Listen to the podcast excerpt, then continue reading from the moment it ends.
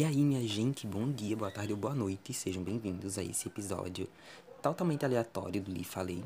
Espero que vocês estejam bem. E hoje eu vou falar de um dos livros que eu mais gostei de ter lido nos últimos meses. É um livro que eu recomendo muito, é um livro que vale a pena a gente se aventurar a conhecer o autor, mas também conhecer um pouco do sistema americano que influencia muito no sistema do Brasil, né? É, esses dois países, apesar de grandes e tecnicamente independentes, eles se relacionam e muito, tanto nas formas econômicas como também na organização social, não é mesmo? Enfim, eu vou falar um pouquinho sobre a autobiografia de um escravo do Frederick Douglass, lançamento da editora Vestígio, mas também da Companhia das Letras pelo selo Penguin Companhia. Esse livro me fez refletir sobre uma série de coisas, inclusive sobre o meu papel enquanto criador de conteúdo para divulgar mais e mais autores como Frederick Douglass e também contemporâneos, né, a, nossa existência atual. Enfim, é isso. Após a musiquinha introdutória, eu vou comentar com vocês o que eu achei desse livro.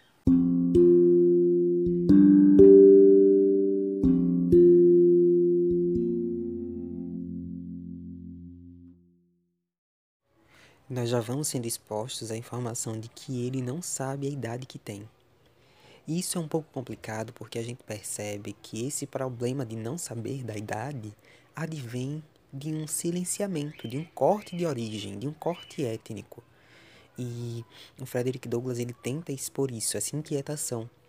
Então ele deduz que tem mais ou menos é, 27 anos, porque há 10 anos atrás o patrão dele disse que ele tinha 17. Mas não são informações precisas, não são informações encontradas. Não são informações que garantem para ele que ele de fato tenha aquela idade. Então, as experiências que ele vai vivendo, que ele vai encontrando nas pessoas que ele convive, nas indiferenças que o homem branco os trata, né, trata ele aos seus, ele vai percebendo que aquilo, de certa forma, vai moldando é, a sua imagem enquanto indivíduo, enquanto subcontribuinte de uma sociedade que só regride, que só o explora, que só o chicoteia, que só pratica a hipocrisia da religião, né? Enfim, é, é, a experiência que ele descreve ali, conforme ele vai vivenciando e presenciando alguns relatos de castigo a escravos, fazem com que ele queira desenvolver esse interesse pela leitura, né? Que ele busque conhecer aquilo, como uma forma de protestar contra o sistema escravocrata e escravagista dos Estados Unidos. Então, conforme ele vai experienciando esse sistema de exploração dos corpos pretos, ele vai desmistificando a ideia de que o homem branco o salvou, né? de que o homem branco o protege, só porque ele talvez seja uma força de trabalho importante. E ele começa a descrever que, de certa forma, a imbecilização dos escravos os fazem defender os seus patrões. Tem um trecho do livro que ele fala assim, que Muitos deles brigavam entre si para saber qual patrão era o menos ruim. E isso só revela é, uma corrente, né?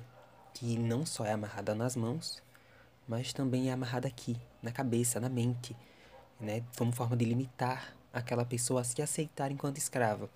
Então a colonização, através do cristianismo, explorou essas pessoas, né? Colocaram elas como meros animais, como pessoas sem alma e como pessoas que deveriam se conformar com aquela condição de escravo, de pessoa que se fugisse ia morrer, de pessoa que se é, fosse explorada demais e não aguentasse a força de trabalho, seria chicoteada até a morte, enfim, uma série de problemas e que de certa forma é, refletem né, no comportamento da nossa sociedade de hoje.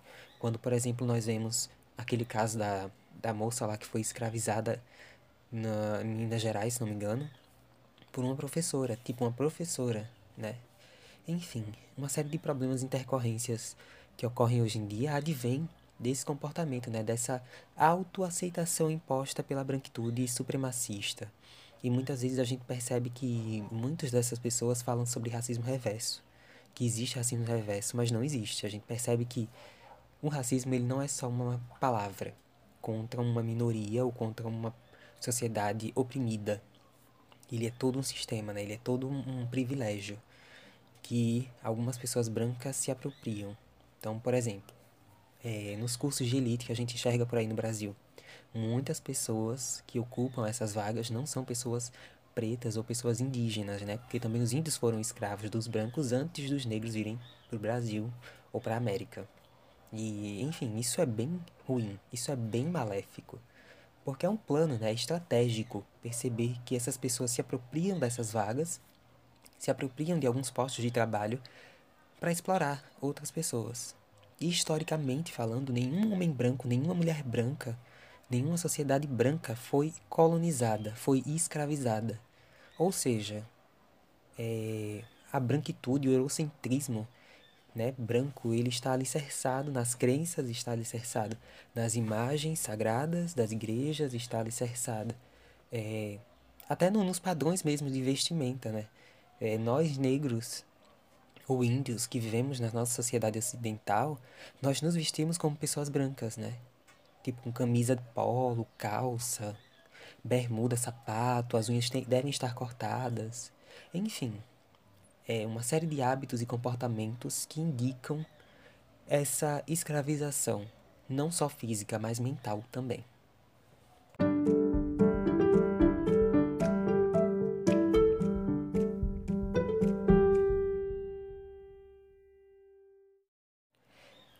Então, minha gente, agora no último bloco eu quero dizer para vocês é, que estou lendo três livros muito bons. Um se chama Para Sempre Vou Te Amar, da Charlotte Hyde. É um lançamento da Darkseid e, enfim, o texto tá fluindo horrores, eu tô gostando muito. E um pouco preocupado com a Andy e com a Sophie, que são as duas personagens que mais sofrem na trama, mas vou seguindo firme e forte. Também tô já perto de terminar o Tudo é Rio, da Carla Madeira, que é um lançamento da editora Record. É um livro que realmente revela né, uma série de violências e, enfim, tá me sufocando é, acompanhar a trajetória do Venâncio, da Dalva e principalmente da Lucy, que é uma personagem que é descrita como um, uma mulher que foi condicionada a viver daquele jeito. E a forma como a autora narra aquilo me deixa um pouco preocupado. Mas enfim, tô fluindo. E também tô lendo é, o Grande Acordo Nacional, que é um HQ do Robson Vilauba. Ele lançou pela Elefante e ele desenvolve um trabalho de investigação jornalística muito interessante a respeito da corrupção no Brasil, né? Da corrupção sistêmica, do porquê a Dilma, por exemplo, foi é, sofreu, né, o impedimento de governo como uma um, uma espécie de palco, né? Como uma espécie de teatro, como tudo foi arquitetado para que ela saísse, que hoje nós estivéssemos aqui presos em casa, é, sendo governados por um genocida por um homem que já matou mais de 515 mil pessoas e que faz pouco caso do Covid, mas que celebra atitudes policiais contra um homem também que foi muito ruim e terrorista. Enfim, é isso. Estou lendo esses livros, estou refletindo aqui sobre eles e espero que vocês também estejam aí nas leituras de vocês, é, refletindo também sobre a nossa sociedade. Eu acredito que livros assim, como o do Frederick Douglass e outros tantos, fazem a gente é, repensar né, a forma como a gente se comporta, a forma como a gente decide tomar decisões coletivas. E é isso. Se vocês gostaram desse episódio, por favor, não se esqueçam de curtir. E não se esqueçam também de, enfim, deixarem feedback lá no meu perfil ou no meu e-mail que está aqui na descrição do programa. É isso. Até breve e fiquem bem, se cuidem, usem máscara e em breve vacina para todos. Beijo.